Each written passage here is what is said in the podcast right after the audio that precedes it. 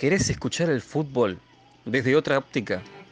¿Estás cansado de los periodistas ensobrados que solamente dicen pelotudeces, lloran, gritan y hablan como si estuviesen en una remisería? La pelota es mía. La pelota es mía. Sudamérica. Unida. ¿Cómo les va? ¿Qué tal? Bienvenidos, bienvenidas, bienvenidas todas, todos, todas un nuevo capítulo más de Dame Gol América por varias plataformas. Tenemos ya las 21 horas en, eh, vivo y en directo. Me estoy, eso, me estoy escuchando doble. bien, bien, Miguel. Siempre atento. Son las 21 horas con un minuto en Chile y en Argentina. Son las 19 horas en Colombia y Ecuador. Soy Joaquín Ormazal y les saludo y les mando un abrazo enorme y gigante. Estamos por el Facebook Live de La Pelota es Mía por Radio 5 Pinos de San Bernardo, Chile. Eh, vamos a estar en minutos también a través de la página Amarillo Somos Más de Ecuador, que ya van a empalmar. Estamos también por Fútbol PIF de Colombia. Así que eh, por todas esas plataformas estamos en vivo y en directo. Tenemos un tremendo invitado. Ustedes ya lo están viendo en pantalla. Ya lo vamos a presentar. Pero primero me voy a Chile. Eh, Miguel Relmuán, ¿cómo te va? Buenas noches. Hola Joaquín, ¿qué tal? ¿Cómo estás? Un fuerte saludo a ti y a toda la gente que nos sigue hasta ahora de Sudamérica, de Chile en particular. Un fuerte abrazo a las ollas comunes, a la gente de la salud. Adelante, Joaquín. Un saludo para las ollas comunes. Me voy a Argentina porque ahí está Joe Sin. ¿Cómo te va, Joe? Buenas noches. Hola, buenas noches a todos. Buenas noches, América. Bien, estamos bien. día bastante húmedo, bastante lluvioso acá en este país, bastante complicado pero bueno, eh, encantado de conocer al invitado, es muy emocionado, muy entusiasmado y con muchos nervios también, así que estamos bárbaros. Y de Argentina saltamos a Bogotá, Colombia, porque ahí está Harold Cárdenas. ¿Cómo te va, Harold? Buenas noches. Compañeros, muy buenas noches. Un saludo muy especial a toda la audiencia latinoamericana y en particular, obviamente, a nuestro gran invitado, que para mí también es todo un honor y todo un placer poder compartir con él este espacio. Ya va a empalmar con nosotros Chuber Swing desde Ecuador. Ahí está avisando por interno que ya está listo. Así que ya va a estar con nosotros. A ver, nuestro invitado, yo lo decía al inicio del, programa, con Miguel tuvimos la oportunidad de tenerlo en el programa Autopase de Radio Cinco Pinos, eh, donde tuvimos una amena conversación, conversamos de todo, tuvimos, tuvimos casi... Hoy está en la palestra, ex árbitro, uno de los más eh, reconocidos y destacados, y siempre ahí eh, ligado a alguna que otra polémica del argentino. Hoy está en la noticia, eh, habló eh, acerca de esta polémica que nos dejó la primera fecha de clasificatoria entre Uruguay y Chile, con esa mano polémica, por supuesto. Hoy también lo podemos ver en la cadena internacional de deportes ESPN. Ahí lo vemos. Y, y, uno lo vio y dijo, ajá, pero primero estuvo con nosotros. Estamos hablando de don Javier Castrilli, ex árbitro internacional. ¿Cómo te va, Javier? Gustazo de tenerte nuevamente. Gracias por tu disposición. Sabemos que estás eh, escueto de tiempo, pero por lo mismo te agradecemos y te damos las buenas noches, Javier. ¿Cómo te va? ¿Qué tal? Un gusto saludarlos. Bueno, el tiempo lo conocemos todos debido a disputarse la sexta fecha de la Copa Libertadores, ¿no? De la fase de grupos. Este, obviamente que uno tiene sus compromisos y tiene que ver los partidos, así que pero, pero no hay problema. Eh, le quiero mandar un abrazo a Ecuador, a, Chile y también a Argentina, ¿no? que hay este, colegas que nos están siguiendo. Así que, bueno, un fuerte abrazo a todos y para mí es un honor estar nuevamente con ustedes. Y para Colombia también, que ahí está Harold, y saludamos a... Claro, ¿Qué es de Bogotá? Bogotá, sí señor, aquí estamos. Fuerte abrazo para Bogotá. Y, gracias, profesor. Y ya se sumó Chuber Swing, que lo saludamos. Eh, Chuber, ¿cómo te va? Buenas noches desde Ecuador. ¿Cómo te va? ¿Qué tal? Muy buenas noches con todos, chicos. Para mí un placer. Eh, a la gente de Chile, la gente de Colombia, la gente Argentina. Y también teniendo un referente del árbitro sudamericano, como, como lo es Javier. Para mí y para todos nosotros es un placer recibirlo en nuestra casa. Y creo que todos ya estamos con esa adrenalina y expectativa de lo que podemos conversar, aprovechar estos minutos que tenemos valiosos para aprender de fútbol aquí con toda nuestra gente sudamericana. Perfecto. Vamos entonces a, comenzar em, con, nuestra ronda de preguntas. Miguel Relmuán, parta usted. Eh, bueno, Javier, agradecerte la presencia y preguntarte de lleno lo que pasó en el partido de Chile con, con Uruguay, perdón, en la primera fecha de la, eliminatoria. Eh, supe que te entrevistaron de un medio uruguayo donde señalaste lo de el, momento del penal que finalmente a los chilenos eh, sentimos en lo personal que nos perjudicó la decisión del árbitro paraguayo, Aquino. Eh, ¿Por qué tú decías que eso no fue penal?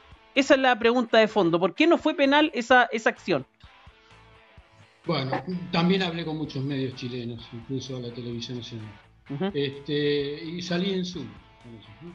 Bueno, obviamente que uno toma estos, estos partidos y estas jugadas tan trascendentales precisamente cuando observa de que hay elementos técnicos más que suficientes como para respaldar eh, lo que estaba haciendo el árbitro. Lamentablemente para el sentimiento de los chilenos, eh, como también interpreto en el día de ayer una, una mano este, de, eh, de, ayer o de anteayer, ¿cuándo jugó River? Ya con, con, todos estos partidos ya se me cruzan. Ayer. Pero hubo una mano el viernes, una mano de casco, una mano de casco en el área, en donde le pega también con el brazo muy cerca del cuerpo y que la mano se le va para atrás.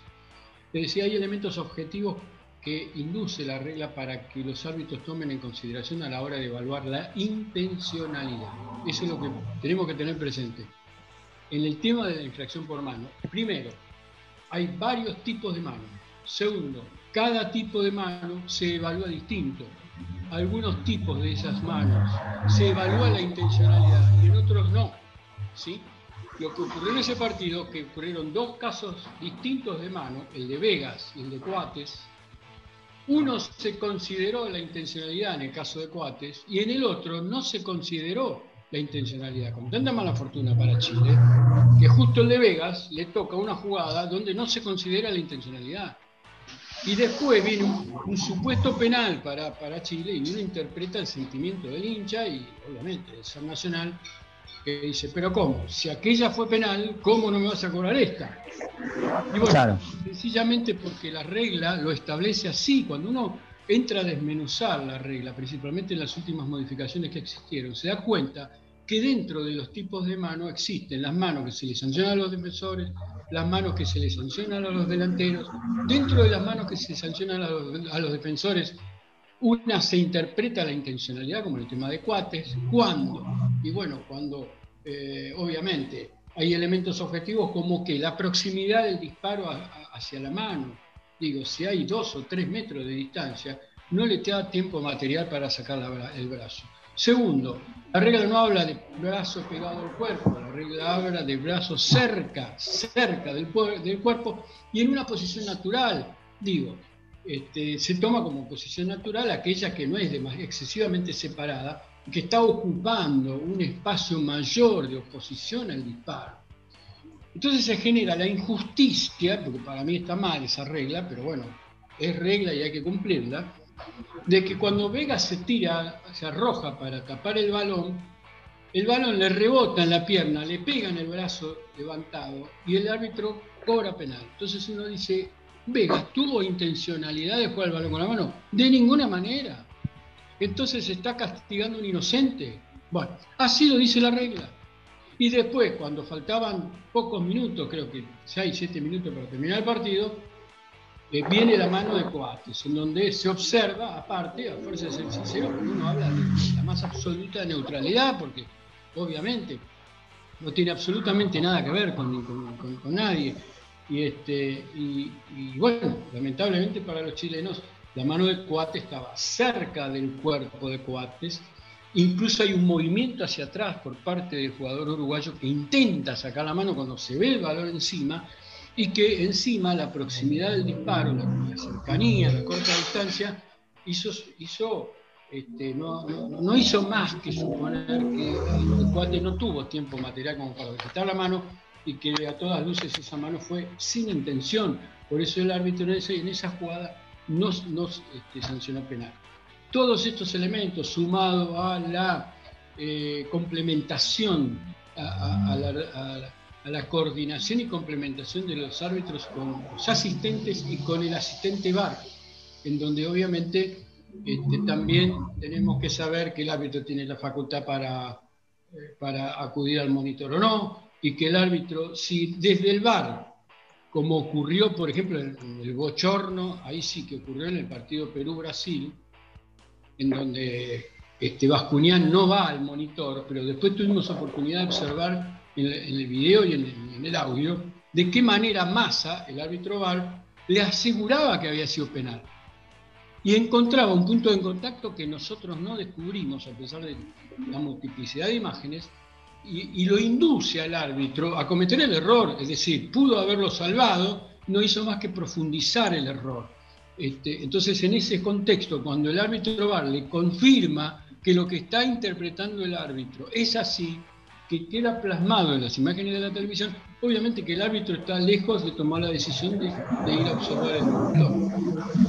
Estamos, sí, estamos conversando con Javier Castrini, ex árbitro FIFA. Hoy por hoy eh, está también en los medios de comunicación donde dando su parecer eh, del arbitraje actual. Estamos saliendo a través del Facebook Live de La Pelota Mía y de otras plataformas como Radio Cinco Pinos de San Bernardo, Fútbol PIF de eh, Colombia. Y también el saludo para Amarillo Somos Más en vivo y en directo con Dame Gol América. Don Chuber Swing, hora de su pregunta.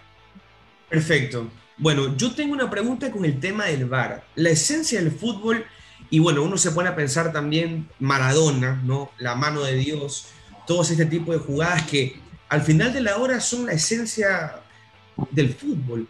¿Usted cree, por ejemplo, que se elimina, se trata de reducir, se busca más la realidad, se va en contra de lo que es el fútbol, este tema de la utilización del VAR tanto en Europa como acá en Latinoamérica.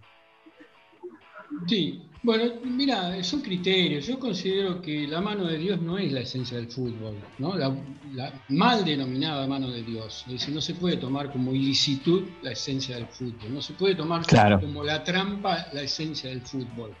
Eh, yo pago una entrada para ir a verlo a Messi, para verlo a Cristiano Ronaldo, a Neymar, no para ver cómo le pegan patadas, no para ver cómo el árbitro se equivoca, ni cómo Henry hace un gol con la mano y, este, clasificando a Francia en lugar de Irlanda injustamente para, las, para el Mundial de Sudáfrica 2010. Es decir, la historia del fútbol universal está plasmada de injusticias de errores de los árbitros, de omisiones de los árbitros en partido definitivo, definitorio, perdón, este, como en el caso del Mundial de Inglaterra 1966, donde se da por válido un gol que jamás entró y ahí se da vuelta el partido en pleno tiempo suplementario y termina ganando y consagrando campeón del mundo Inglaterra injustamente. Entonces yo digo, eh, la, tecnología vino para poner un límite a las un límite a, primero a la corrupción, porque desnuda todo lo que está pasando. ¿sí? Es decir, nada se puede ocultar hoy en día con la televisión y bienvenido sea que nada se puede ocultar. Entonces nosotros tenemos oportunidad de verlo a través de las imágenes de la televisión cuando los árbitros se equivocan y juzgarlos y sancionarlos, al menos que reciban el peso de la sanción pública. ¿sí?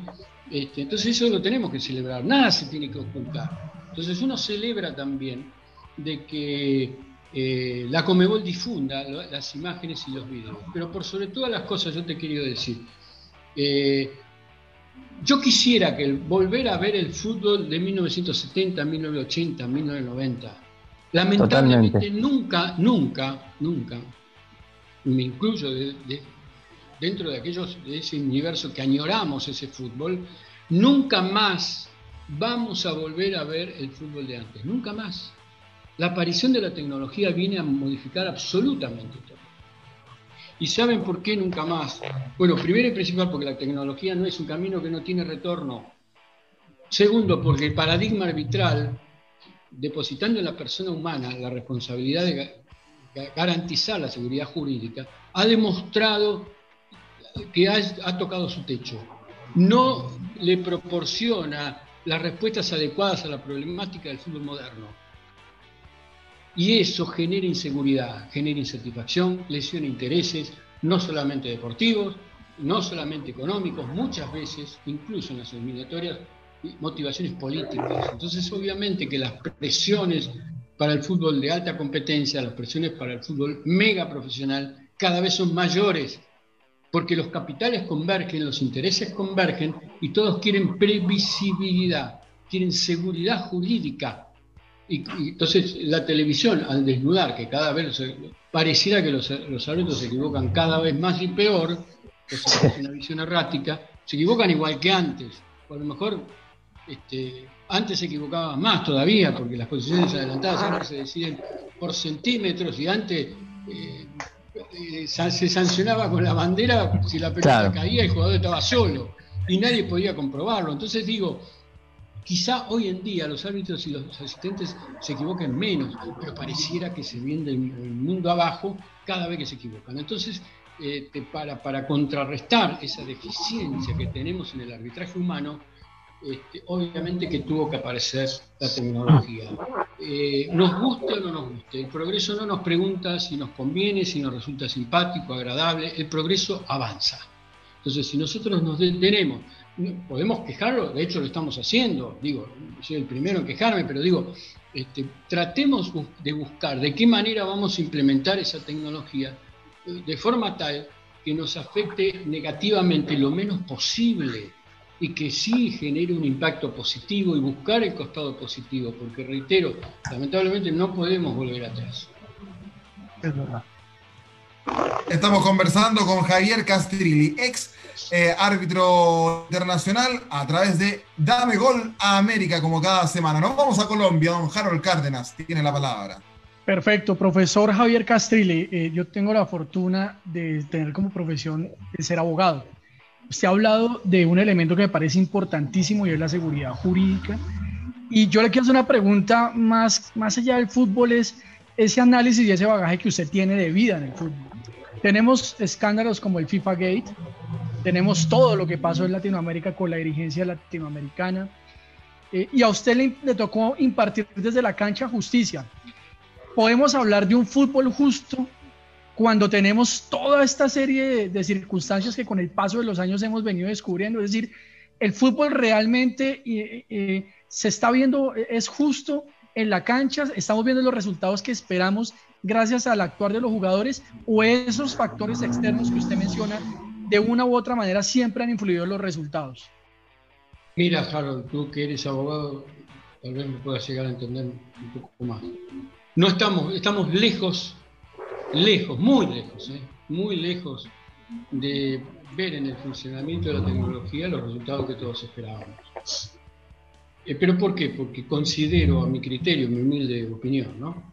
Este, la FIFA ha elaborado un protocolo eh, que nace a partir de una concepción, de un, de un error conceptual.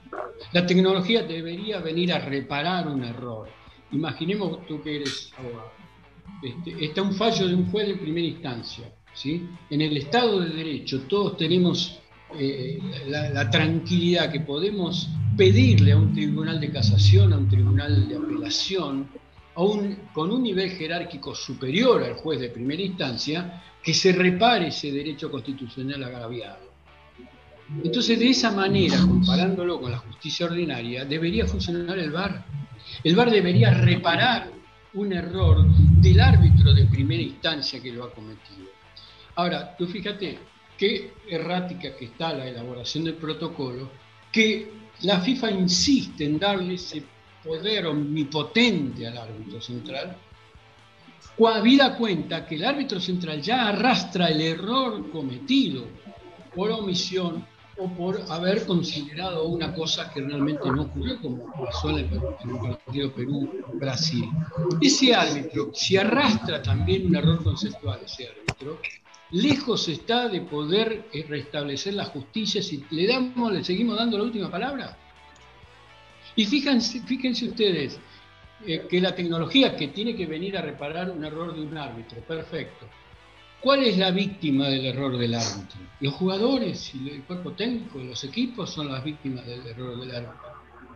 Y resulta ser que a las víctimas, los que necesitan de la tecnología para que se repare ese error, no se les brinda, no se les da el derecho natural que tienen de solicitarlo ellos, la intervención del VAR.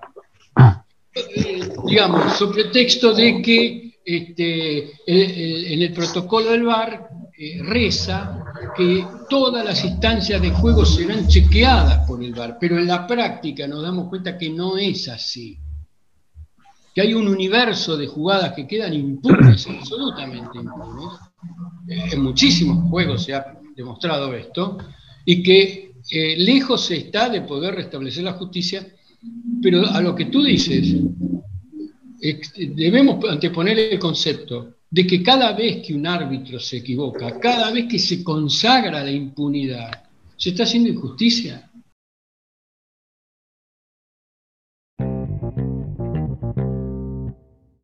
Porque el juego, no existe juego sin reglas. Y cuando se viola una regla, cuando por impericia, por omisión, por conveniencia, por comodidad, un árbitro o un juez no aplica lo que tiene que aplicar, automáticamente en el mundo lúdico, pero automáticamente surge un derecho que le corresponde, un derecho, una ventaja deportiva, que le corresponde al bando víctima de la falta. ¿sí? Cuando el árbitro no expulsa, el equipo contrario, víctima de la falta del jugador culpable, automáticamente tiene el derecho de que a partir de ese momento jugar con un equipo que tiene un jugador menos. ¿No nos damos cuenta de eso? Sin embargo, aplaudimos a los árbitros que terminan con 22 jugadores el, partido. Y los cultores del mercantilismo y del show, del fútbol show, del fútbol comercial, dice, es mejor árbitro que termina con los 22 jugadores. Es mejor árbitro que pasa desapercibido. Ahora, no importa que el árbitro tuvo que echar tres jugadores y no lo hizo. No importa que a, Cristiano Ronaldo lo dejaron con el tobillo así de, de, hinchado por las patadas y el equipo de él no pudo ganar, empató o perdió, porque el árbitro no tomó las decisiones que tenía que tomar. Es decir, que el árbitro genera esa ventaja deportiva a favor del equipo infractor, al no expulsar como corresponde. Entonces creo que estos razonamientos que me parecen absolutamente lineales al alcance de cualquiera. Es decir, no es eh, una ciencia eh, eh, sofisticada como para que la gente lo entienda, ¿no? porque es, como prácticamente una ecuación matemática. Bueno, estos razonamientos tan básicos, tan elementales, pareciera que siempre al ser al naturalizarse en el establishment, el discurso dominante, eh, se van enquistando en la conducta de los jugadores y los van, nos van eh, adormeciendo, anestesiando, acostumbrando. Hay, una habituación de determinado tipo de falta que ya la tomamos como válida. Incluso hasta los, hasta los delanteros, cuando los agarran en las áreas y los tiran, ni siquiera reclaman porque dice, no, eso no se sanciona. Y eso es penal. Y muchos periodistas sostienen, y pero se están agarrando entre los dos, desnudando la ignorancia. Porque cuando se agarran entre los dos, lo dicen las reglas, no lo digo. Cuando se agarran entre los dos, claro. Este, entonces, cuando hay infracciones simultáneas, se tiene que sancionar la más grave y la regla estipula que en esos casos se tiene que sancionar el penal. Otro dice, no, eso no, no, no se sanciona porque eso forma parte del deporte de contacto. Y la propia regla tuvo que, la última modificación que se puso en vigencia a partir del 1 de junio, pero por la pandemia se fue demorando, ahora se está aplicando, en el glosario de la regla de juego la nueva interpretación de sujetar, en donde si el jugador al sujetar impide el movimiento, ¿sí? impide el movimiento, altera el movimiento del jugador que es sujetado, es, falta, es tiro libre, si es adentro del área penal. Entonces, eh, digo, cuando, cuando observamos esto en el laboratorio de, las imágenes de la televisión de un partido, realmente nos agarramos la cabeza, nos tomamos la cabeza con las dos manos. No podemos creer que haya semejante nivel de permisividad. Y no podemos creer también que muchas veces escuchamos en boca de muchas personas que forman opinión eh, conceptos totalmente equivocados. No por, no por, a ver, no por mala intención, ni mucho menos, pero sí, obviamente, por no entender, no interpretar realmente no solo no saber la, letra, sino no interpretar el espíritu. Entonces creo que nos merecemos todos una recomposición, una reelaboración de ese protocolo. Yo creo que a la luz de los resultados, la FIFA tiene que abrirse a, la gente, no puede cerrarse. Eh, la FIFA siempre que se ha pronunciado públicamente y demostrado un encierro ha demostrado muchas veces en la historia del fútbol eh, vivir de espaldas a lo que diga la gente. Eh, la luz de los resultados no hicieron más que demostrar también que estaban equivocados. Recordemos cuando Blatter en el Mundial de Sudáfrica salió a pedir perdón a México y a Inglaterra. A México por el gol de Teve contra Argentina en una posición adelantada escandalosa que le ganó Argentina a México. Y a, Inglaterra, este, por, el error en el gol fantasma justamente contra Alemania, eh, en, el recordado partido de, Sudáfrica que dirigió Jorge Larrión. Lamentablemente es así la historia. Y contra el, por eso digo, contra el progreso, Blatter, me acuerdo, antes del Mundial, brindo conferencia de prensa, el primer contacto con la prensa cuando llegó a Johannesburgo fue Nunca las decisiones del árbitro van a ser cambiadas por la televisión. Han pasado 10 años y ya vemos que la, aparición del VAR, luego del FIFA Gay, como bien dices, dejado el cambio de autoridades y la necesidad por parte de Infantino de transparentar su gestión y de traer al corazón del fútbol, al corazón del juego, nada menos que la tecnología. ¿Por qué? porque el arbitraje siempre ha sido una variable de apelación.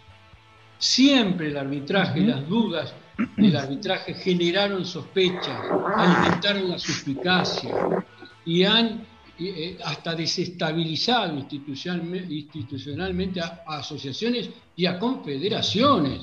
Y también a la propia FIFA. Recordemos después del Mundial de Japón-Corea el escándalo que se armó con el arbitraje, que terminó con la renuncia de Villar Cardona. Es decir, este, el propio presidente de la Comisión de Árbitros, que era a su vez presidente de la Real eh, eh, Federación Española de Fútbol, tuvo que renunciar porque España quedó fuera por los errores de los árbitros, Entonces digo, el arbitraje siempre fue un talón de Aquiles para el sistema todo del fútbol. Por eso, obviamente, que buscan en la tecnología eh, tomar distancia de las equivocaciones. Lamentablemente, eh, en estos años que se ha impuesto, eh, la redacción y la interpretación de la tecnología está plagada de contradicciones. Pareciera que trajeron la tecnología para que no cambie nada. ¿Sí? Porque estamos cada vez peor el procedimiento, el protocolo del procedimiento del VAR, reitero, va en un camino diametralmente opuesto al que debiera funcionar. Gracias, profesor. Gracias por esa clase de introducción al derecho a través del fútbol.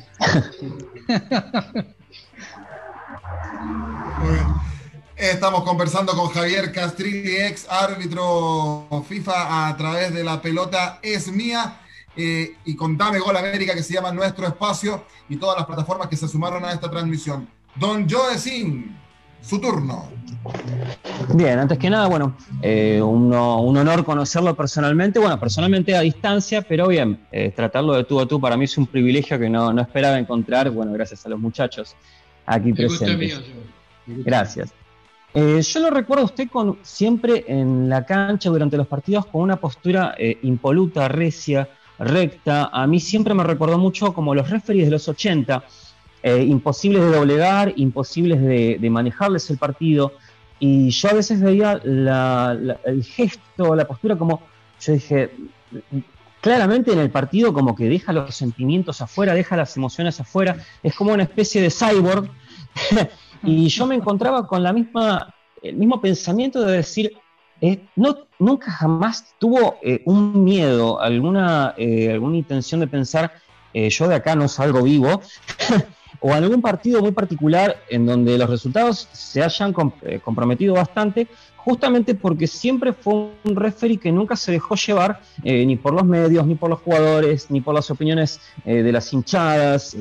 siempre fue en cierto modo polémico, pero polémico en el lado bueno, porque siempre hizo cumplir la regla rajatabla por la introducción, la pregunta mía es, si alguna vez, yo nunca jamás lo noté, y me sorprende mucho, si alguna vez tuvo miedo en algún partido eh, por cómo se dieron las situaciones en base a, decisiones suyas que cambiaron por ahí el, curso del mismo, y si alguna vez tuvo el miedo de decir, eh, ¿cómo salgo de acá? Eh, llamo un helicóptero, salgo en un patrullero.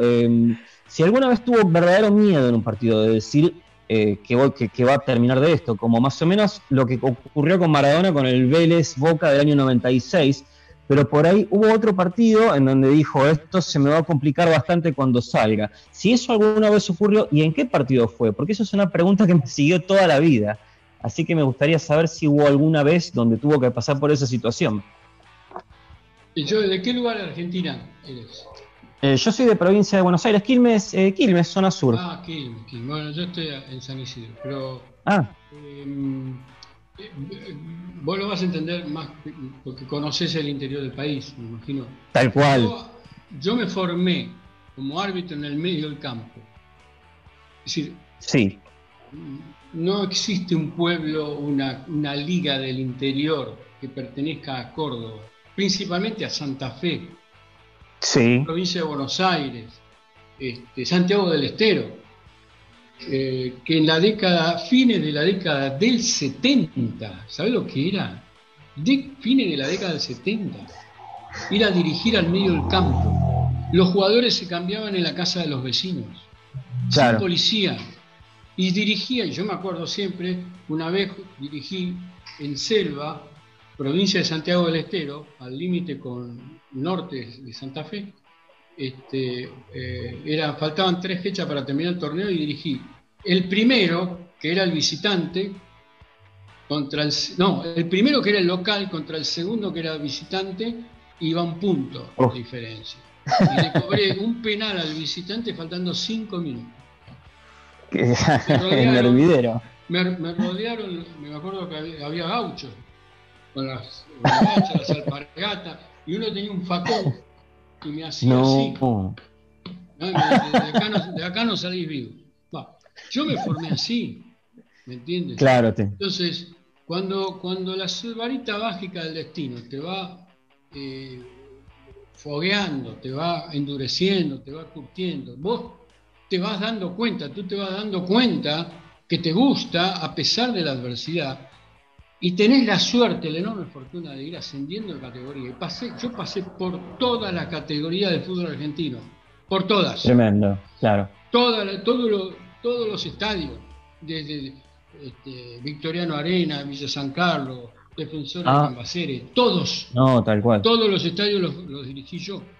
Cuando tú llegas a dirigir a Boca, a River, en el estadio de Boca, a River, o dirigir River y Boca, Boca, River Vos tenés toda la policía en el estadio.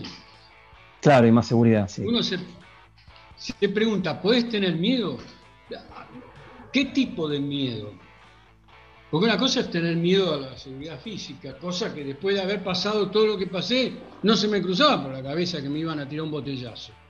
Claro, tal cual. Menos que, me, iba a tener problemas a la salida. Y yo a los estadios salía a veces a las 2, 3 de la mañana. Pero digo, este, los miedos pasan por otro lado.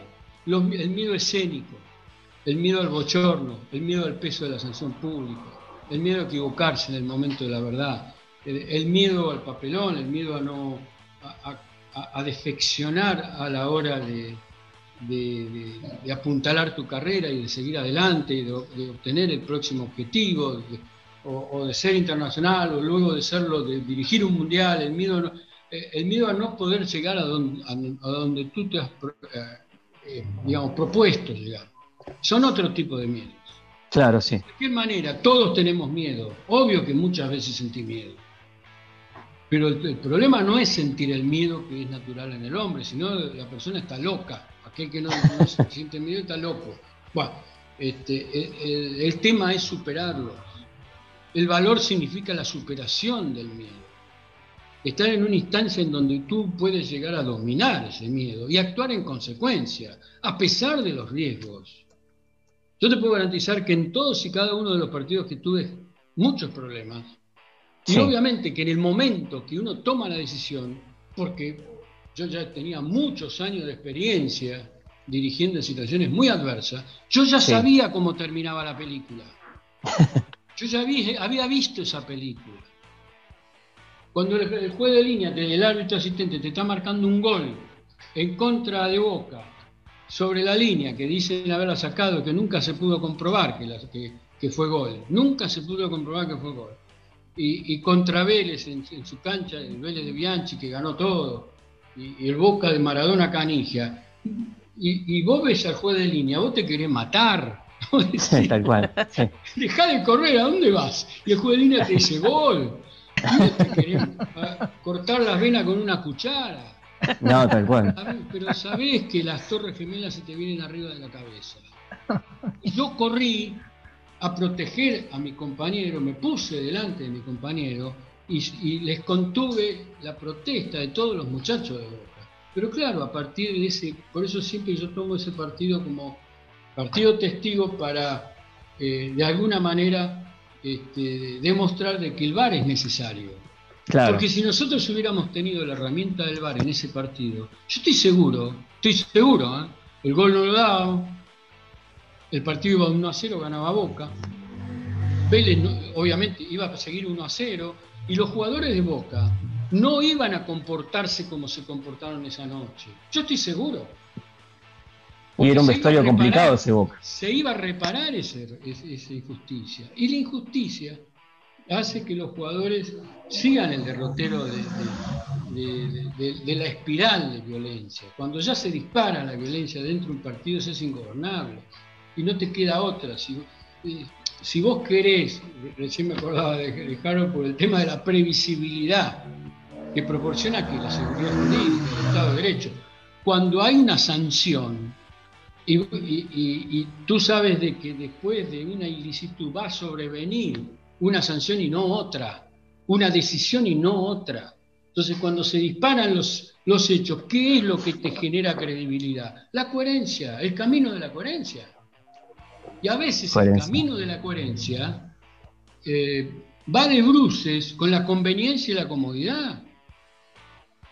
Para ser coherente, vos coherencia, desde la convicción más profunda, uno actúa porque está convencido de lo que está haciendo, porque está en conocimiento, tiene idoneidad técnica, pero a la vez el valor de contener sus miedos de lo que puede llegar a ocurrir.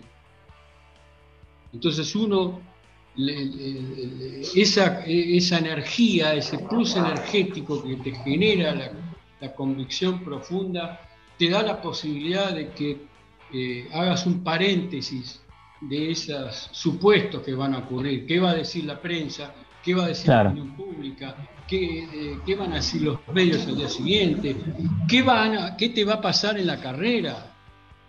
Por eso digo, los árbitros deben trabajar con libertad, no pensando en las consecuencias que va a traer aparejada las decisiones que van a tomar. Tal cual. Entonces, este, esa libertad, ese poder de convencimiento propio, eh, esa seguridad plena de que uno está operando desde la verdad, desde la razón, desde el juego, y que no hay contaminación de intereses económicos ni políticos, no hay contaminación, el árbitro tiene que ser realmente eh, demostrar una neutralidad impoluta, desde la más absoluta este, neutralidad, eh, entonces obviamente que podemos concebir un arbitraje que te genere esa credibilidad y que te genere por sobre todas las cosas el respeto, porque la autoridad no se gana con imposiciones, con autoritarismo y con violencia. No. Alguna vez existió una persona que decía, el que, que tiene la verdad no necesita de la violencia. Y el que hace uso de la violencia jamás llegará a tener la verdad. Entonces, si tienes la verdad, tienes el conocimiento, estás convencido que ese es el camino del deber ser y no el de la conveniencia y la comodidad. Tienes todas las herramientas como para con tu valor, neutralizar los efectos del miedo.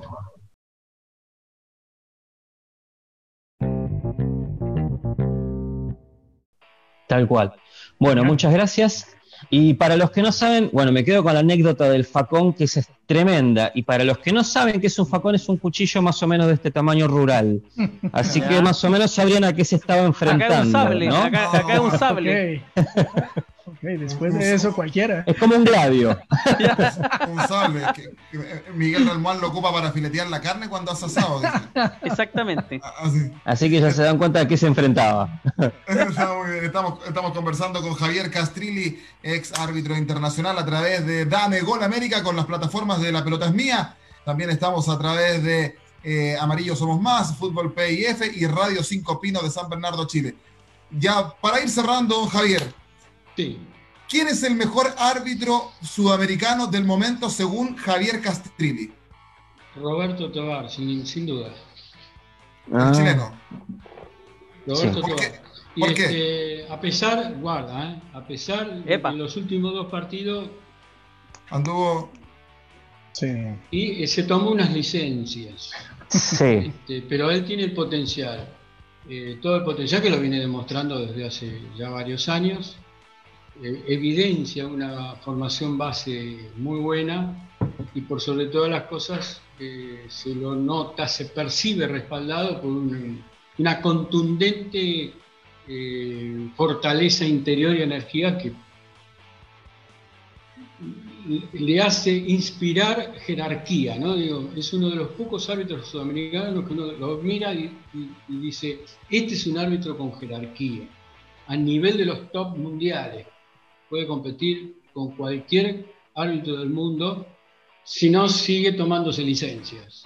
¿Qué Sí. licencias tomó, El- según usted? Y el otro, Javier. el otro día lo tenía que echar a Montiel en Ya. el partido de River con este, en el partido de River que, que ganó ¿cómo- ¿Con Liga de contra Quito? contra la Liga de Quito, sí. Sí. El partido de River eh, con la, la li- la uni- de- sí, la Liga Universitaria de Quito. eh, eh, Montiel estaba amonestado y en el segundo tiempo le, le pega una patada, creo que fue a Muñoz. Tremenda, tremenda la patada que estaba fronteriza con la roja, no con la amarilla, con la roja, Mm. fronteriza. Pero digamos, con la amarilla era lógico que iba a ser amonestado. Y estaba amonestado Montiel. Fíjense ustedes, a partir de ese momento, River jugó con un jugador de más. Ese es el problema. Es decir, y ahí está la gravedad, porque muchos dicen, bueno, se hizo el canchero, se hace el canchero, este, sobra el partido, porque le da paño para sobrar el partido, pero está bien, hay que agarrarlo y decirle, Roberto, esto no es solteros contra casados, esto no es rotos contra descosidos. Claro, acá hay, ¿viste? hay, hay, un, hay un perjuicio grave, ¿viste? acá hay muchos intereses, y tú no expulsas a un jugador, y ese, ese equipo víctima de la falta está jugando contra un jugador que tiene un equipo un jugador de más. ¿Y cuál es? Eh, El, el- el reglamento no te da facultades para eso. Entonces, yo creo que si, si él tuviera ese asesoramiento, este, que lo convencieran de cuál es el camino, ¿no? el camino correcto, el camino que no se desvíe de ese camino, porque después otra cosa. Fíjense ustedes que de- son de distintos países. Cada una de, las selecciones de Ecuador, de Chile, de Argentina, de Uruguay, este, de Perú, todos están luchando por un lugar en donde, en Qatar 2022. Y los Claro. árbitros también. Tobar. Pero ya te lo estoy firmando, Tobar tiene que estar en Qatar. Entonces, ¿qué ocurre?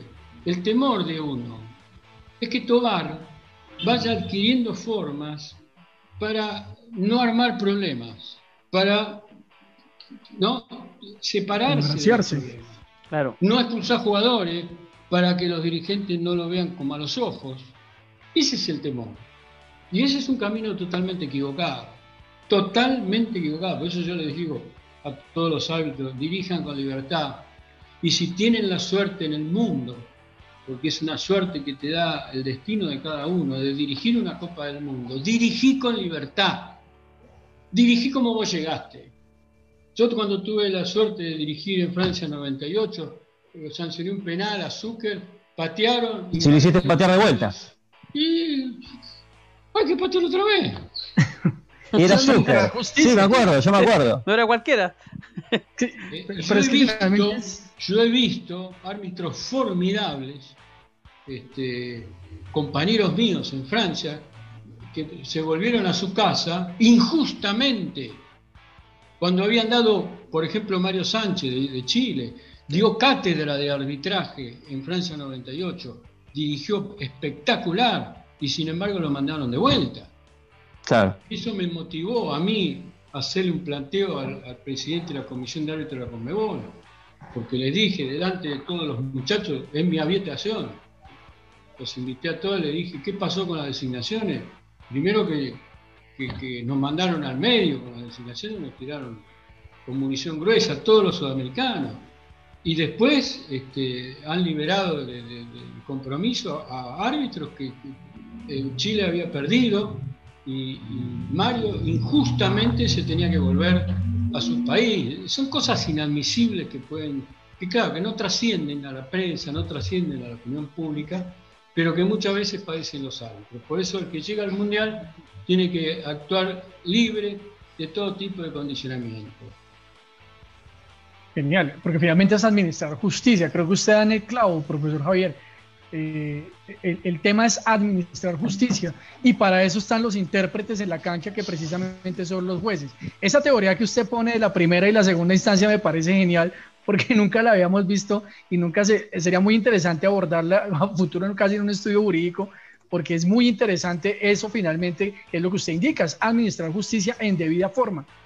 Ahora, tú sabes algo que, si tú recorres cualquier bar, cualquier lugar, cantina, donde se juntan a tomar un trago y hablan de fútbol, y acá en Argentina tomando mate en el trabajo, ¿no? en, en los recreos, en, en los descansos del trabajo, en la sobremesa, luego de los almuerzos y de la cena familiar, todos los que hablan de fútbol, en cualquier lugar que se hable de fútbol, siempre van a coincidir en las injusticias que se cometen. Y te van a decir hasta cuándo se van a agarrar en las áreas, cuándo se va a defender al habilidoso, cuándo una infracción en la mitad de la cancha la van a sancionar igual adentro del área, cuándo van a amonestar o expulsar en, el primero, en los primeros 10, 15 minutos de juego, porque ahí se hacen los burros, nadie ve la falta, y ahí es donde le pegan a los jugadores más habilidosos.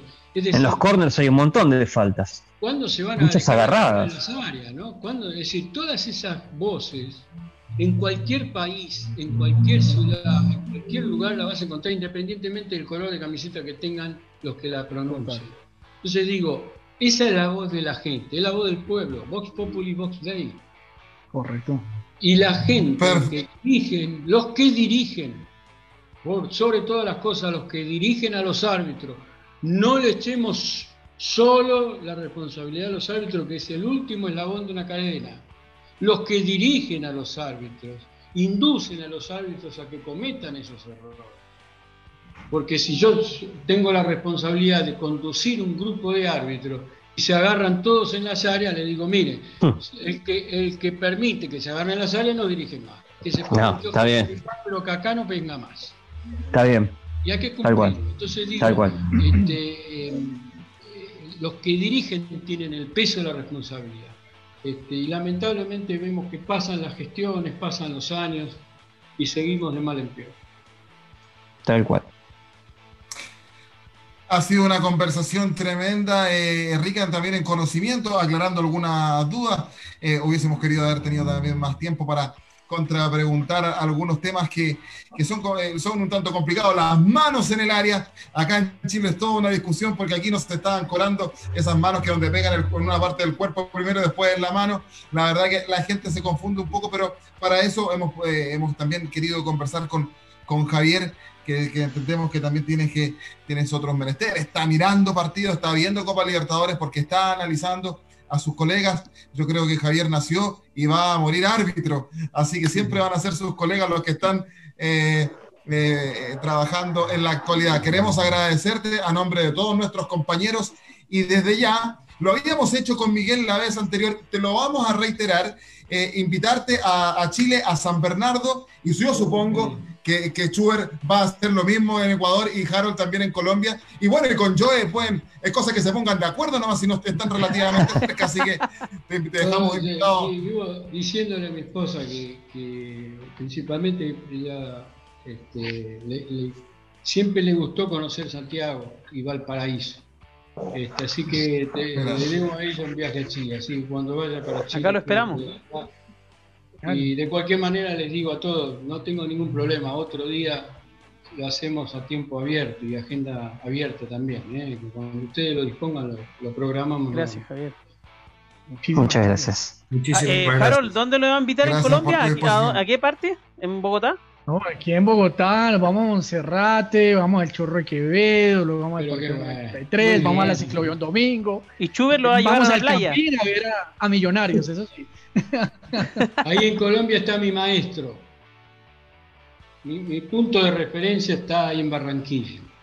¿Quién es su maestro, profesor Se Javier llama el Castrilli? Chucho Díaz. Ah, sí, señor. Sí, señor, claro que Un sí. tipo increíble. Increíble que siempre fue mi norte, ¿no? Este, así que eh, tengo un- una excelente relación con él, afortunadamente. Nos whatsappeamos periódicamente. Vea, Este, Muy interesante.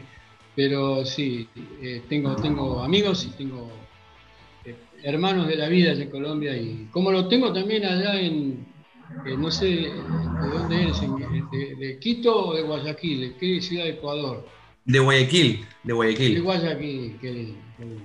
Este, eh, aquel que ha pasado tantos años por Guayaquil se, se da cuenta, hoy llega a Guayaquil, recorre a poco que empieza a caminar, Javier. no la, no la conoce, es otra, está preciosa. Es que Chuber lo va a invitar a andar en bote a, a- a usted, Javier, en, en las playas de, Guayaquil. Porque a Chuber le encanta andar en, siempre invita a sus amigas, digo a sus amigos en general, ahí a andar en Sí. bote en las playas, en las playas de Ecuador. Así que estamos seguros que así va a ser Javier. Terrible. Schubert el seductor.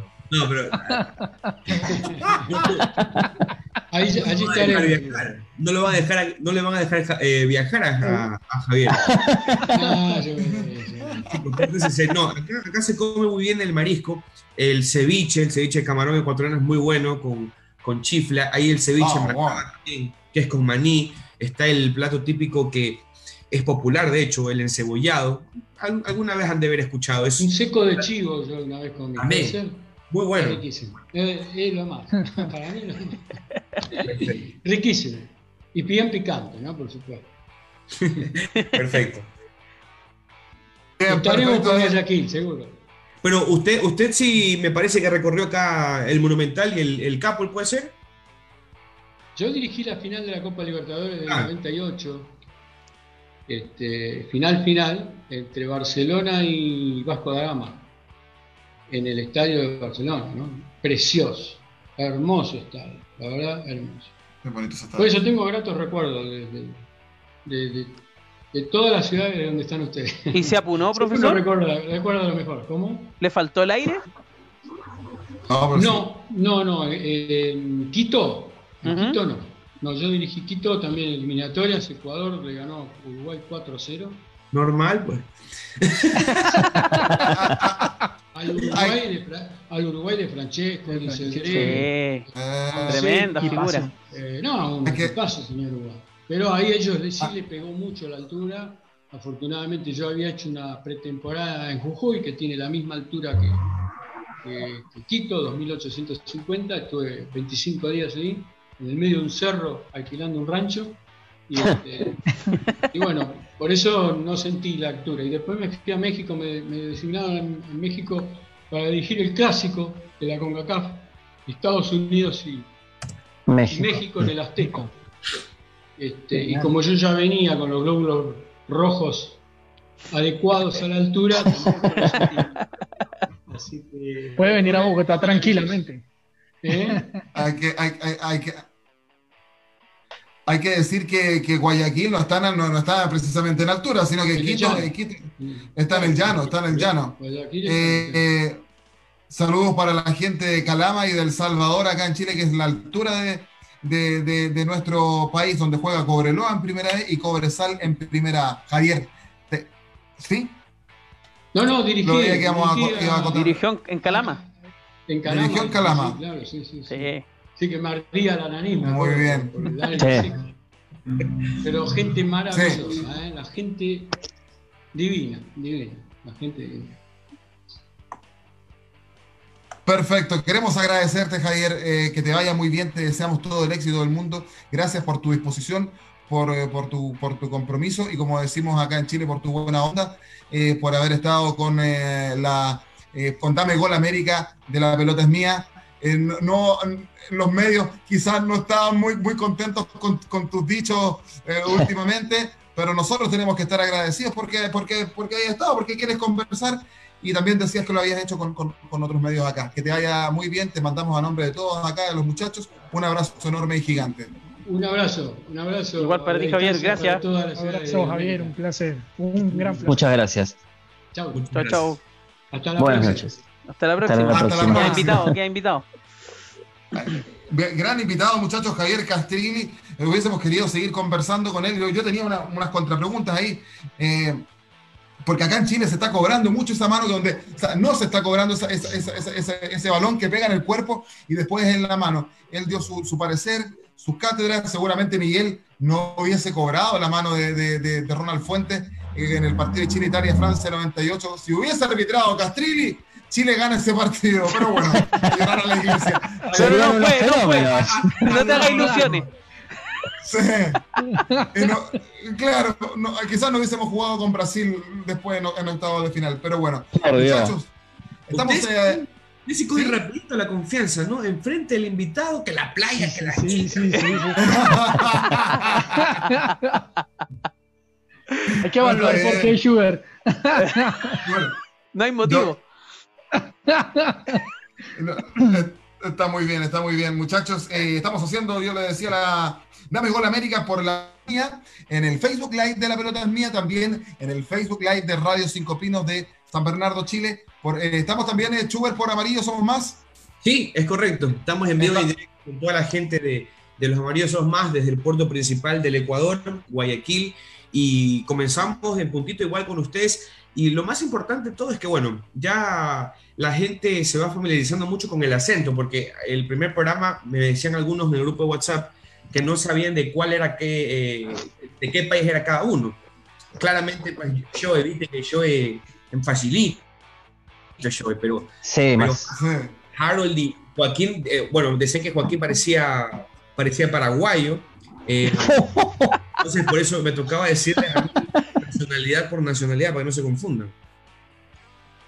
Y fíjate que, ah, fíjate que la, comunidad venezolana residente en Chile, que son hartos, me decían que ellos pensaban que yo era compatriota de ellos. No es, no es, no solo uno. En serio, muchos venezolanos, me, pero que como yo trabajo, ustedes saben, eh, eh, locuteando en tienda, eh, en el micrófono me decían que parecía venezolano, pero bueno. Eh, por- pero hablando de tú a tú, eh, cuesta que nos entiendan, porque yo lo- nosotros le contábamos con Miguel la otra vez, los chilenos hablamos un tanto rápido, no hablamos muy bien, que digamos. Eh, muchachos, metámonos en Copa Libertadores, donde en el caso nuestro, en el caso de nosotros los chilenos y Miguel, yo y Harold, porque en Colombia tampoco es muy, muy, muy alentadora la situación, nos Para estamos, nada. Nos estamos cortando las venas con la presentación de los equipos nuestros en Copa Libertadores. Harold Cárdenas, eh, decía, eh, decías tú el otro día, es un desastre la participación colombiana en Copa Libertadores. Cuéntanos por qué.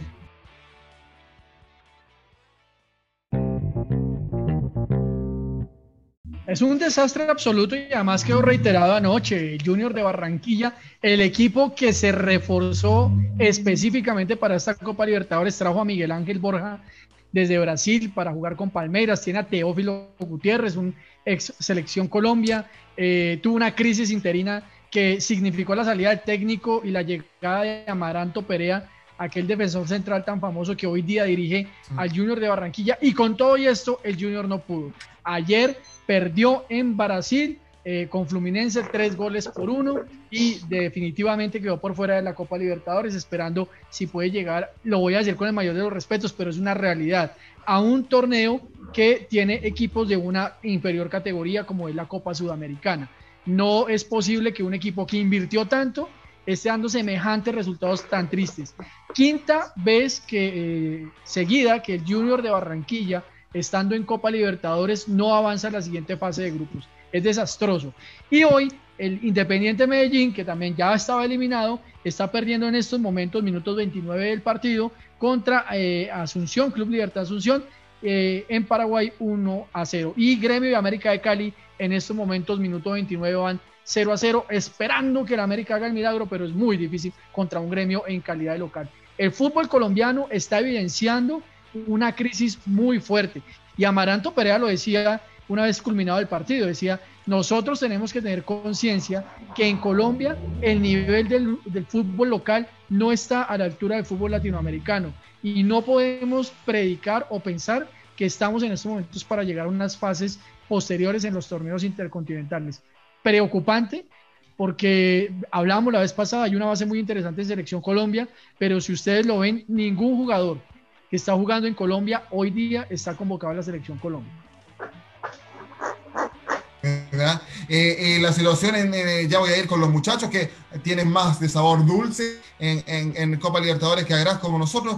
Miguel Relmuán acaba de decir, Harold, Gremio 0, América de Cali 0. En paralelo se está jugando, yo, yo no alcancé a poner el, el, televisor acá, está jugando la Católica con Inter de Porto Alegre. En 30 minutos van empatando 1 a 1. la Católica solamente está peleando para entrar a Copa Sudamericana. No tiene opciones de clasificar a octavos de final de Copa Libertadores lo de Colo Colo, lo decía yo el otro día. Colo Colo, Dios mío. Pena. Vergüenza. Es inexplicable. es inexplicable. Mira, vamos a hacer una vamos a hacer una mezcla con Schubert y vamos a hablar de la de lo que está pasando con equipos grandes de Ecuador y, Colo, y Chile, Colo Colo y Barcelona. Parece que es lo mismo. Yo contigo estoy resentido, no quiero eh, saber eh, nada. No, de, ahí, de ahí empezaba a llorar. Oye, eh, lo, de Colo Colo, Joaquín, como tú decías, fue desastroso. Hace más de, no sé, 34, 37 años que un equipo boliviano no ganaba en Chile. y lamentablemente el equipo de, del profesor Quintero, que vino a tomar un fierro caliente y finalmente se quemó, quedó eliminado de todo, porque Colo Colo tenía opción matemáticamente y deportivamente de clasificar a segunda, a segunda fase de Libertadores, o de lo contrario, si se da otro resultado, ir a Sudamericana. Ni lo uno ni lo otro. Faltando pocos minutos para el término, gol de Moisés Villarroel, del jugador ex Universidad de Chile, hoy día en Jorge Wilstermann, y Colo Colo queda sin pan ni pedazo, solamente para el campeonato nacional y peleando el descenso. Peleando el descenso, el cuadro, el cuadro más exitoso de Chile, peleando el descenso. Eh, lo de Católica eh, solamente matemáticamente tiene opción para clasificar a, Sudamericana. Necesita que el América de Cali no le gane a Gremio y ellos tienen que ganar de local al Inter de Porto Alegre. Si Católica están quedando afuera. En este minuto están quedando afuera. 32 eh, minutos. Boca va ganando 1 a 0 al Caracas. Y esos son los resultados, Joaquín, a esta hora de la tarde. Gol de Lisandro López. Gol de Licha López, sí. Ah, sí. Ah, sí, tal, cual. Y, pase de Edwin Cardona. Claramente. ¡Epa! ah, yo, Licha, Licha, López sonó, sonó en Colo Colo en su momento para venir. Chuber Swing, ¿qué, está pasando, ¿qué pasó con el Barcelona de Guayaquil? ¿Cómo, ¿Cómo es el presente de los equipos ecuatorianos en Copa Libertadores? Parece que es más de dulce y agraz en la situación de ustedes, ¿no? Sí, a ver, vamos por puntos. Primero, Independiente del Valle Liga Deportiva Universitaria de Quito, es decir, los dos equipos de la capital de la República de, Quito, clasificaron a la siguiente fase de Copa Libertadores y es que son los equipos que mejor juegan al fútbol hoy en día en el país. Liga de Quito que tiene un proceso con Pablo Repeto que a muchos no les gusta, y creo que les he contado varias veces que acá es, no, pero es que los equipos grandes tienen que tener la posesión de la pelota, es que tienen que, jugar como Brasil y que Bolillo es un tonto y que los conservadores no, no sirven. Bueno, llegó Pablo Repeto a ser, técnico, a ser técnico de Liga Deportiva Universitaria, campeón en el 2018 ganándole la final al, Emelec, eh, en el 2019 campeón de la Copa Ecuador, que es un torneo eh, aparte del, del campeonato ecuatoriano, y fue finalista de Liga Pro, que es el torneo oficial. Y está clasificado ya ahorita a la siguiente, a, la siguiente fase de Copa Libertadores. Pero no solamente eso, está clasificado ya para el 2020, perdón, 2021 porque ya está clasificado a la final del torneo de Liga Pro. Ahí está ese equipo que, como les digo, ¿no? Eh, qué bestia, qué, qué, feo, cómo juegan, se encierran todos. Parquean el bus. Bueno, está siendo el equipo más exitoso durante estos últimos tres años en el fútbol ecuatoriano. Segundo, el Delfín de Manta es el campeón actual eh, de acá, de Liga Pro. Le ganó la final, como les digo yo, a Liga de Quito en penales, un partido muy cerrado. Pero Delfín tiene una sorpresa muy amplia porque fue como un sub y baja en Copa Libertadores. Llega Máximo Banguera, recién. Gran arquero. No había tapado un Gran solo arquero. no había tapado un solo partido. Tu ídolo. No, me- más que ídolo, gran amigo. Eh, no había tapado un solo partido. Salud por banquera. Salud. Salud por Banguera. Po- Eh, con manguera. Eh, más, que, más que Banguera no había tapado un solo partido en este 2020, uno solo en el equipo que estaba. Llegó al Delfín, se bajó del, del- de la- del avión o de la camioneta o del tren, lo que sea, y se puso a tapar.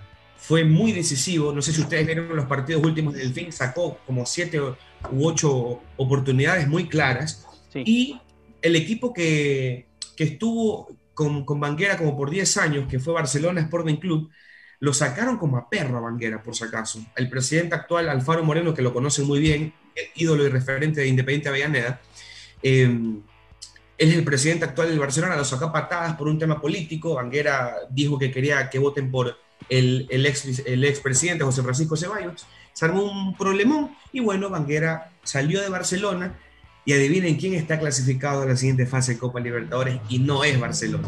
Máximo. Entonces, Oye, el fútbol, el fútbol eh, le tuvo pues un karma a Barcelona que tuvo un proceso paupérrimo, feo, terrible, catastrófico y todo lo que tenga que ver con Arturo, perdón, todo lo que tenga que ver con Barcelona está muy terrible. Copa Libertadores. ¿Por, por qué lo digo? Porque aquí sí se cometió un error. Eh, y, es- y es con el tema que yo les digo del, del estilo del, de conservador o tener posición de pelota. Rapidito para ya cambiar de, de- de comentarista. Cuando Barcelona comenzó el proceso con Guillermo Almada, el uruguayo, en el 2015, estuvo 2015 en la mitad del año, 2016 campeón del fútbol ecuatoriano y en el 2017 llegó hasta semifinales de Copa Libertadores. 2018, 2019 y estuvo entonces seis, estuvo cinco años Guillermo Almada con un juego de toque, con un juego eh, teniendo posesión de pelota y literalmente tú le ponías un equipo al frente y Almada te lo destrozaba. Almada le metió cinco goles a Emelec, Almada le metió cinco goles a Liga de Quito, Almada le metió 6 a 1 a la Católica, a todos les, les, les dio un baile. En Copa Libertadores le ganó a Palmeiras, le ganó a Santos, le ganó a Botafogo, le ganó al, equipo colombiano campeón que era el Atlético Nacional de Medellín. Eh, entonces, eso, eso era Barcelona, pero llegó el presidente Alfaro Moreno y aquí se dejaron lavar la cabeza y le soplaron el oído. Oye, Bustos, el técnico campeón del fútbol ecuatoriano, el del Delfín, que era del año pasado. Pero lo que no se dieron cuenta es que trajeron un técnico demasiado conservador y, y botaste todo lo que habías logrado en esos seis años a la basura y comenzaste desde cero. Y para variar, contrataron lo que el técnico pidió, que eran jugadores de, del Delfín, pero Barcelona no es Delfín. Aquí en Barcelona tú no juegas tres partidos y la cosa es grave, ¿ya? La barra viene, ¿ya? Eso es Barcelona. Barcelona es, eh, me atrevo a decir que algo mucho más grande que Boca en Argentina, porque Boca es el, el equipo más popular, sí, pero tiene River. Barcelona es el equipo con un 60 o 75% del Ecuador. Si ¿Y no- el Emelec? El ¿El Emelec no, no tiene? es, es el rival de barrio, pero no le llega ni al 20% en, en, en popularidad, estoy hablando, solamente en popularidad. ¿ya? O sea, de, de, los 15 niños que en Guayaquil están, 13 son de Barcelona. Esa es la realidad. Claro. Esa es la una, realidad. una situación parecida a lo que cuenta Chuber Miguel, es lo que, lo que ocurre acá con Colo Colo. Si bien la U es el segundo equipo más grande, también está Católica, pero, pero eh, la, la, mayor popularidad eh, eh, de, de, Chile es Colo Colo, y si Colo Colo no gana un partido... En este momento, muchachos, los hinchas de Colo Colo se están matando, se están todos tirando del Estadio Monumental. No se están tirando del Estadio Monumental porque están en un agujero. pero la verdad que del edificio Costanera Center se están todos lanzando. Me acordaba cuando Eh. jugó Colo Colo con, con Real Madrid del 96 eh, y caían los hinchas desde el techo porque no cabía más gente. Así se están cayendo los hinchas de Colo Colo hoy día. Exactamente. Joe Sin, eh, que está ahí, ¿sabes? Ahí con su cigarrita, y sé que me recordó a eh, eh, Miguel, ¿sabes qué me recordó Joe? Un compatriota de Joe, ¿Ya? el, técnico, el técnico de Jorge Wilstermann, el, el técnico Díaz, Sí, que cuando lo expulsa el árbitro, saca su a, a la, a la gran, claro, a la gran boliviana, cruza todo el en la cancha del Estadio Monumental. puteando al tiempo, árbitro a por doquier. Y no había hecho el gol todavía Wilstermann. Y el técnico Díaz saca una cajetilla y un encendedor y un cigarro en plena cancha para fumarse un cigarrito. Así, a la, la gran Joe, eh, espectacular, espectacular. Yo decir, los equipos argentinos no pueden decir lo mismo. Los equipos argentinos son argentinos de por sí, Sí. un país que respira fútbol. No han vuelto a jugar eh, la Liga Argentina, sin embargo, están ganando y están ganando igual. Eh, tu- el presente de los equipos argentinos, Joe. Bien, más que nada para avisar que Tevez hizo el gol a los 33 minutos, ahora Boca está ganando 2 a 0.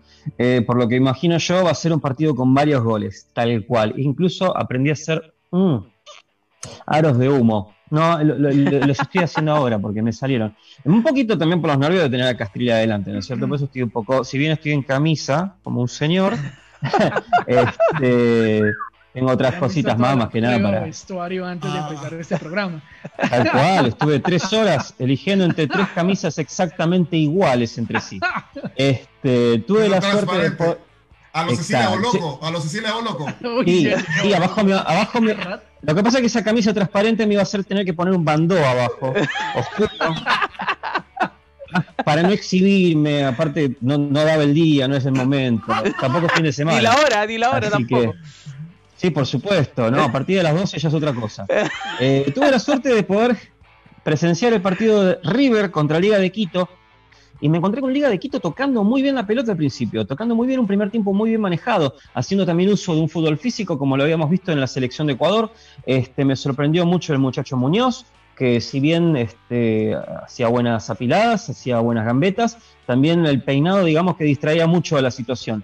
Pero eh, tuvimos a un Montiel recto, como siempre, si bien también hizo una plancha interesante, que bueno, también tranquilamente lo pudo haber sacado del partido. Jugó Pablo Díaz. Armani no tuvo también, Armani no tuvo problemas, Paulo Díaz estuvo bien, no han tenido mucho trabajo los defensores igualmente de River. Este, Casco, que es de mis preferidos, para mí es un jugador que debería estar en la selección, no por nada le decimos Milton Casquiño, porque es un jugador que tiene muchas cosas de los jugadores brasileños. Tiene buenas subidas, tiene buenas gambetas, a veces ilumina, es un poco raro, es un poco chispeante, pero ahí está. Después está eh, de la Cruyff, de la Cruz, eh, que no tuvo el partido que nosotros esperábamos.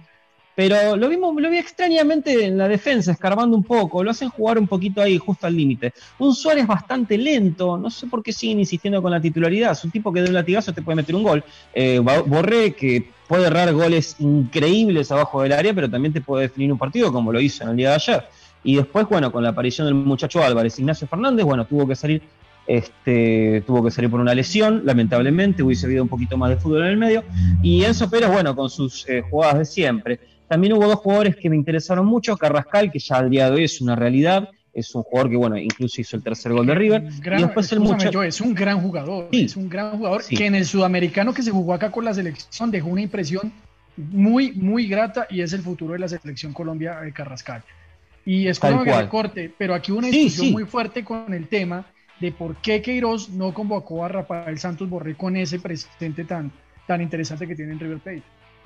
Sí, tal cual, siendo que, bueno, Colombia en este momento necesitaría un poder de fuego un poco más interesante y Borré es una persona, es un jugador de fútbol que puede hacer bastantes desastres en la defensa, porque es muy insistente, es muy agresivo, tiene muy buena vocación ofensiva, le falta definir, ese es el problema, le falta definir y le falta el partido que lo consagre, pero el, para mí el futuro de la selección colombiana, el delantero tiene que ser Borré, eh, están en un momento de recambio, así que es una muy buena idea ir fogueándolo por unos partidos, sino dejarlo afuera, es una locura.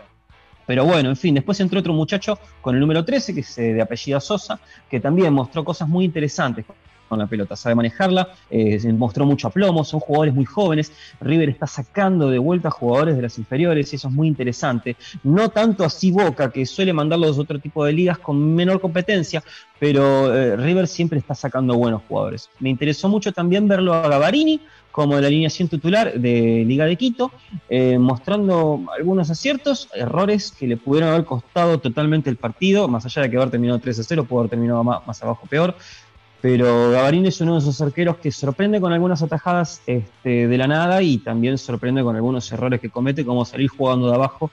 No sé quién lo habrá asesorado, pero no es un jugador que pueda salir de abajo bastante limpio. ¿Qué? cosas interesantes de Piovi, eh, ah. cosas interesantes de Quinteros. Perlaza me gustó mucho, Perlaza lastima bastante, sube bastante, no es mucho de marca, pero sabe bastante con la pelota y es una respuesta bastante grata como yo había dicho, el primer tiempo había dominado muy bien la pelota, había manejado bien la pelota y yo dije, ¿cuánto aguantarán jugando de esta forma? En el segundo tiempo se estarán mostrando así y no, ¿qué pasó? Quemaron todos los cartuchos. En el segundo River este, empezó en el, en el minuto 53 aproximadamente con un gol de Borré y a partir de ahí todo se le empezó a desmoronar eh, a Liga de Quito se le fue el partido de las manos, no pudo seguir distribuyendo la pelota y bueno, después eh, River hizo pesar bastante el tema de la localía y lo pudo liquidar bastante cómodo, con bastante soltura. Así que tuvimos eh, un partido bastante interesante en ese sentido. Más que nada porque me interesa ver también los jugadores inferiores que se están mostrando más que antes. Ahora tenemos un 3 a 0. Justo terminando el primer tiempo, Carlos Tevez a los 44 minutos ya estaba bastante entonado, así que calculamos que en el segundo tiempo ya va a haber un movimiento más que interesante. Eh, Independiente de Medellín acaba de empatar. 1-1, ah, eh, gol de la Riangulo.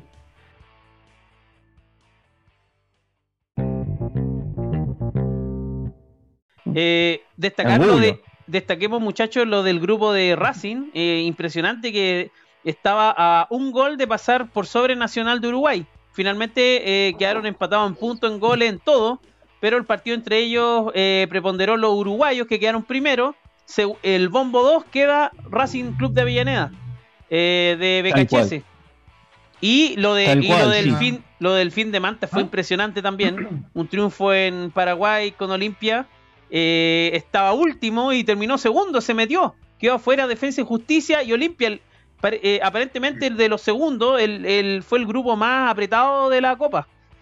Mira, yo con todo el respeto que se merece el Junior de Barranquilla, eh, y por eso es que a mí me llama mucho la atención porque Barcelona se complicó solito, claro, se enfrentó al campeón de la Copa Sudamericana, que es el mismo equipo ecuatoriano independiente del Valle, que le ganó en el Monumental, aquí en Guayaquil 3 a 0, y en Quito le ganó 2 a 0, o sea, le hizo 5 goles.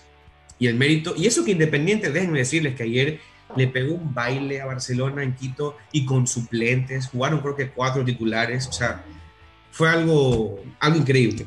Eh, pero ¿a qué, ¿a qué iba yo?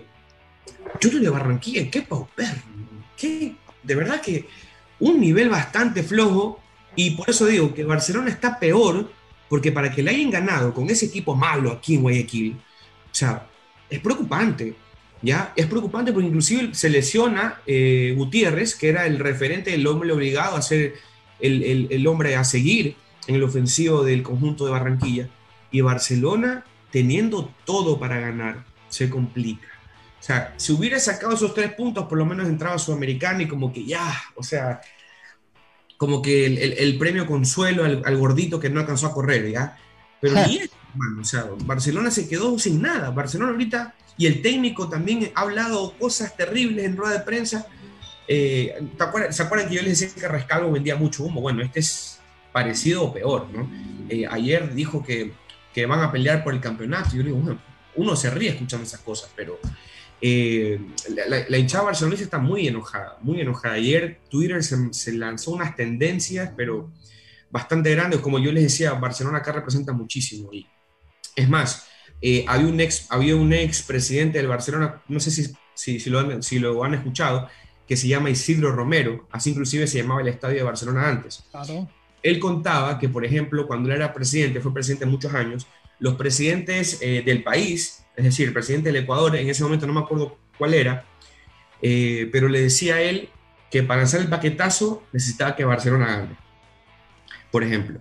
¿Ya? Entonces, así de serio es la, la, cosa acá con, con, Barcelona, por ejemplo. Y está como mal, pero está primero ahorita en la segunda etapa, pero van jugando dos partidos, seis puntos. O sea, no, no, no te brinda ninguna garantía. ¿Ok? Así está el conjunto amarillo.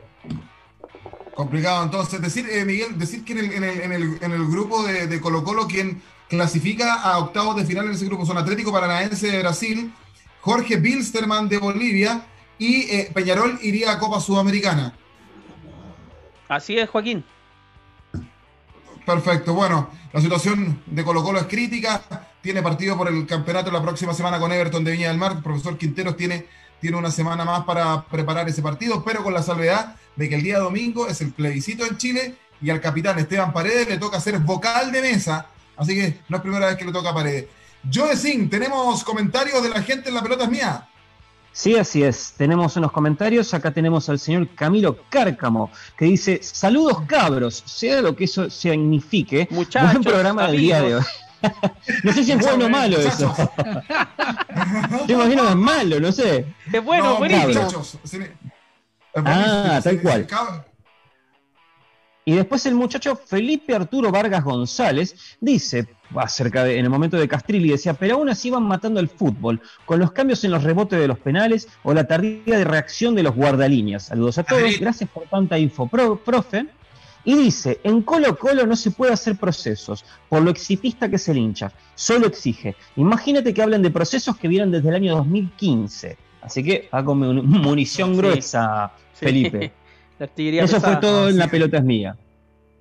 Tenemos, tenemos comentarios, Harold Cárdenas también en el, en Facebook, decías tú. Sí, nos están saludando aquí desde Colombia Joana Munevar, el señor Juan Carlos Vargas, un amigazo del alma, y nos está viendo, porque me está escribiendo acá, pero no, no me puede escribir por el Facebook, nos está viendo una barra de millonarios llamado Lomas Azurra, aquí en la ciudad de Bogotá. Un saludo para John Vaquero, que es un gran amigo e hincha del embajador. A todos los muchachos. De a poquito como que me estoy haciendo hincha del Millonarios. Es como que... el- no sé si vieron la película Venom.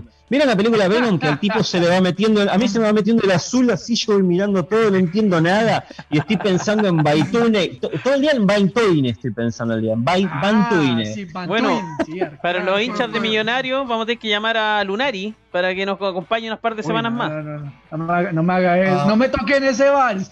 Para allá vamos. El crucifijo te mostraron. Ese programa que se lo, se lo vamos a dedicar a los hinchas de Millonarios de Colombia y a los hinchas de Universidad Católica de Chile. Total. Ahí, ídolo. A eh, los Ricardo- Dinosaur Boys y a los Sí, Bielcistas. mucha- muchachos, tenemos que ir cerrando porque según uno de aquí dice que tiene clase, según Chuber Swing, que sea en clase o no.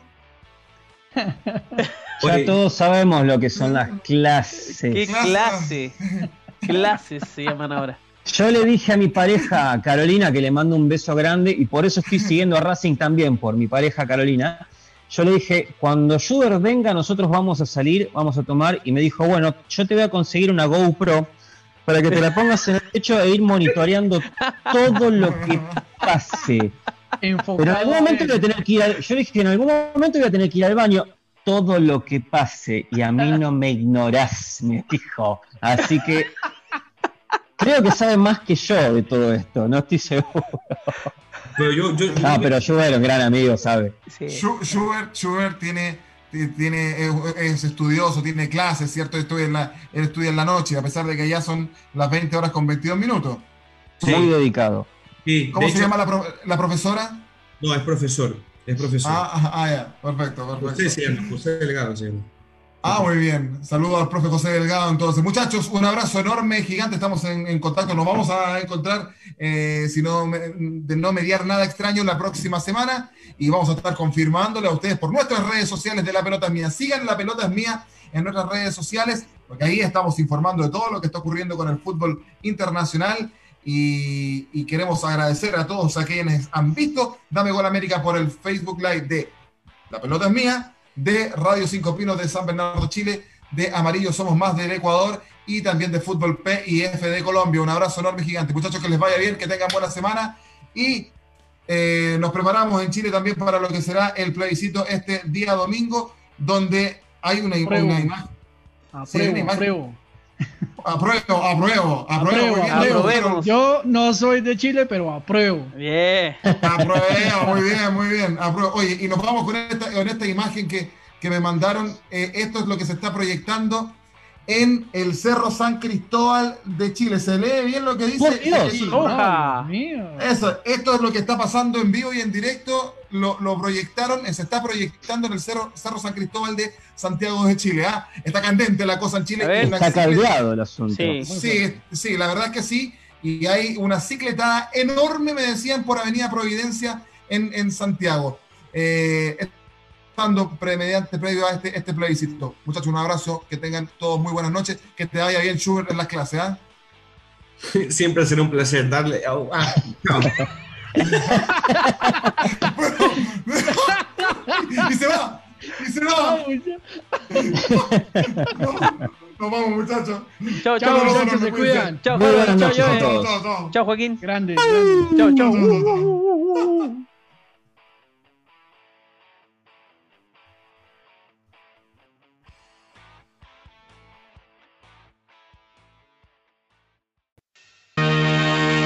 Gol, gol, gol, golazo. Terminaron los minutos más fabulosos para hablar del balompié nacional e internacional. Fue La pelota es mía, que regresará en otro momento junto a Miguel Relmuán y Joaquín Ormazábal.